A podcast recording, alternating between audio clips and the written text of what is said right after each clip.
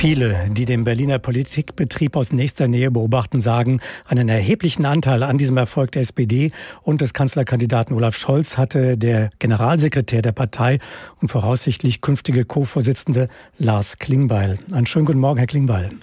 Schönen guten Morgen. Das wundersame Comeback der SPD haben wir das Thema heute Morgen genannt. Kommt es Ihnen auch manchmal noch wundersam vor, dass Sie morgens aufwachen und denken, hoffentlich nicht nur gut geträumt? Ich hatte gerade diese Woche so die Momente, als ich da im Bundestag saß, direkt hinter Olaf Scholz, äh, als dann verkündet wurde, dass er jetzt der nächste Kanzler ist, äh, habe ich schon zurückgedacht, wie das war vor einem halben Jahr, vor einem Dreivierteljahr, als wir wie festgetackert bei 13, 14 Prozentpunkten waren und eigentlich niemand, niemand an uns geglaubt hat, dass wir, äh, dass wir am Ende auf Platz eins liegen. Also das war eine sehr bewegende Woche. Ähm, aber wir haben mit Geschlossenheit, mit wirklich auch Kampfeswillen haben wir das geschafft und jetzt sind wir in der Verantwortung, vieles Gutes für dieses Land zu erreichen. Wenn man es genau betrachtet, muss man dann nicht aus heutiger Sicht sagen, wären die Union und ihr Kanzlerkandidat Laschet im Wahlkampf nicht so schwach gewesen, hätten die Grünen deren Wahlkampf nicht derart verstolpert, dann hätte der Wahltag auch ganz anders für die SPD enden können? Also sicherlich ist es so, dass, äh, dass da vieles zusammenkommt und dass es nicht die eine Erklärung gibt. Äh, Armin Laschet hat äh, performt im Wahlkampf, wie er performt hat. Bei den Grünen sind auch Fehler passiert, aber es war natürlich auch so, dass die SPD in einer Geschlossenheit, in einem in einem Willen auch war, die Wahl zu gewinnen, wie man das zwei Jahre vorher uns nicht zugetraut hätte. Also das, äh, da kam vieles zusammen. Wir hatten die Bundestagswahl gut vorbereitet, dass wir die Brandhaus umgebaut, die Parteizentrale. Es war klar, wofür die SPD steht. Wir haben mit einer neuen Agentur gearbeitet in dieser Kampagne, die eine mutige Kommunikation hatte und ähm, insofern waren wir auch bereit, dann in dem Moment, wo die anderen Fehler gemacht haben, selbst Führung zu übernehmen. Und das passte alles gut zusammen. Sie sprechen von der Geschlossenheit der Partei. Der Wahlerfolg scheint auch für einen innerparteilichen Frieden gesorgt zu haben. Fürchten Sie, dass alte Konflikte wieder aufbrechen, sobald zum Beispiel umstrittene Themen wie bewaffnete Drohnen ganz konkret entschieden werden müssen? Also man muss jeden Tag aufpassen, dass solche Geschlossenheit äh, nicht wieder aufbricht. Und ich glaube aber schon, dass alle in der SPD auch gelernt haben, dass gerade diese Geschlossenheit, was ja nicht heißt, dass Konflikte nicht da sind. Also natürlich haben wir auch die letzten zwei Jahre Konflikte gehabt. Wir haben sie nur intern und vertraulich geklärt und haben immer eine gemeinsame Sprache gefunden. Aber ich, ich glaube, das haben alle verinnerlicht und jetzt gehen wir in die nächsten Jahre rein, werden weitreichende Entscheidungen zu treffen haben. Und ich werde sehr dafür werben, dass wir den Stil der Vertraulichkeit, der Geschlossenheit der letzten Jahre, dass wir den weiter behalten und diesen Weg auch so gehen. Sie haben ja als Generalsekretär eine ganze Reihe von SPD-Vorsitzenden erlebt, unterstützt, aber letztlich auch scheitern sehen. Wenn Sie jetzt den Vorsitz anstreben, riskieren Sie damit nicht den Nimbus Ihres erfolgreichen Wirkens im Hintergrund? Ich habe in der Tat in vier Jahren jetzt mit äh, acht verschiedenen Vorsitzenden zusammengearbeitet, wenn ich die kommissarischen dazu nehme. Also das ist schon eine ganze Menge. Ähm, aber ich habe schon vor, die SPD jetzt über einen längeren Zeitraum zu prägen. Also ich trete jetzt morgen an als SPD-Vorsitzender und möchte dann gerne mit meiner Partei über Jahre eigentlich Dinge entwickeln, sie programmatisch erneuern, organisationspolitisch nochmal neu aufstellen. Ich will den Weg der Verjüngung weitergehen und ich habe auch deutlich gemacht, ein Sieg bei der Bundestagswahl reicht mir nicht. Äh, wir arbeiten jetzt dann an den nächsten Erfolgen. Und ich glaube, dass die Formation, die die SPD eingenommen hat, nochmal die Geschlossenheit, auch dass wir jetzt den Bundeskanzler stellen, dass das alles helfen wird, dass wir alte Zeiten wirklich hinter uns gelassen haben und jetzt äh, dann anders agieren, als man das noch von vor zwei, drei Jahren kennt.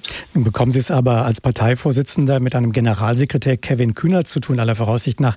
Der ist ja nun nicht unbedingt ein harmoniesüchtiger Parteisoldat, der ganz still vor sich hinleiden kann. Fürchten Sie nicht äh, seine und die Macht der vielen jungen neuen SPD-Abgeordneten?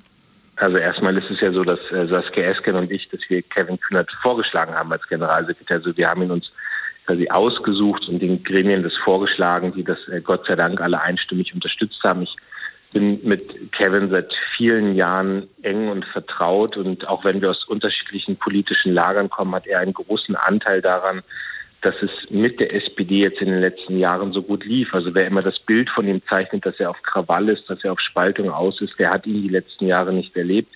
Er ist äh, maßgeblich auch Architekt mit des Erfolges äh, der letzten Jahre und insofern bin ich mir sicher, wird er wird er an der Position, an der er dann ab Samstag ist, wird er helfen. Er wird helfen, dass wir gerade junge Menschen ansprechen. Er wird helfen, dass wir neue Themen auch identifizieren, dass wir bei Erst- und Jungen Wählern noch mal noch populärer werden, als es bei der Bundestagswahl der äh, Fall war.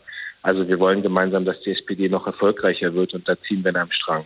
Die CDU stellt sich ja auch gerade neu auf nach ihrer Wahlniederlage bei der Bundestagswahl. Wird von dieser Neuaufstellung, der Neuausrichtung der CDU auch abhängen, welchen Gegenentwurf die SPD bieten wird? Na, wir sind ja entschieden. Wir sind ja ab Samstag aufgestellt und dann gucken wir mal, was die Union macht. Ich meine, das ist spannend, weil ich dort nicht wirklich irgendeine Form von Aufbruch oder Fortschritt sehe. Ich meine, es sieht ja alles danach aus, dass Friedrich Merz jetzt der nächste Vorsitzende wird und der steht garantiert nicht für eine positive Veränderung in die Zukunft, sondern der steht ja selbst für die Vergangenheit und für das Zurück in die 80er, 90er Jahre. Also ich ähm, habe diese Woche wahrgenommen, dass die Union überhaupt nicht in der Lage ist, eine Oppositionsstrategie zu finden, dass man überhaupt nicht in der Lage ist, diese neue Rolle zu akzeptieren. Also da ist eine Partei, die nach dem Weggang von Angela Merkel jetzt tief ins, ins Wanken gerät und ähm, wo ich überhaupt nicht sehe, dass die gerade ihre Rolle finden. Abschließende Frage. Wenn man sich SPD und auch die CDU anschaut, dann könnte man den Eindruck gewinnen, immer dann, wenn es einer Partei gut geht, dann entscheiden innere Zirkel Parteitage. Wenn es ihr schlecht geht, dann befragt sie die Mitglieder. Warum hat es denn diesmal keine Mitgliederbefragung gegeben, bevor ein neuer Vorsitzender gewählt wird? Naja, da muss ich, muss ich hart widersprechen, weil ich glaube, dass gerade das Einbinden der Mitglieder in den letzten zwei Jahren dazu geführt hat, dass wir jetzt überhaupt diese, diese Stärke hatten. Ich meine, die beiden aktuellen Vorsitzenden sind von den Mitgliedern gewählt worden. Wir haben ganz eng auch bei der Frage des Programms, als wir das Programm für die Bundestagswahl aufgestellt haben, haben wir, ich glaube, insgesamt mit 20, 25.000 Mitgliedern, die wir eingebunden haben. Also da ist ganz viel Kraft auch aus der Parteibasis in diesen Bundestagswahlkampf eingeflossen. Und das hat am Ende dazu geführt, dass nach vielen Diskussionen dann auch ja der Koalitionsvertrag mit 99 Prozent angenommen wurde. Und jetzt am Samstag werden äh, die 600 Delegierten entscheiden. Also auch da ist die Parteibasis wieder eingebunden. Also ich glaube schon, dass die Kraft von vielen am Ende mal dafür sorgt, dass man vorne in der Spitze stärker werden kann. Sagt Lars Klingbeil, der Generalsekretär der SPD, der sich morgen als Co-Vorsitzender zur Wahl stellt in seiner Partei. Herr Klingbeil, ich danke Ihnen sehr, dass Sie Zeit hatten für uns heute Morgen. Vielen Dank. Sehr gerne. Alles Gute.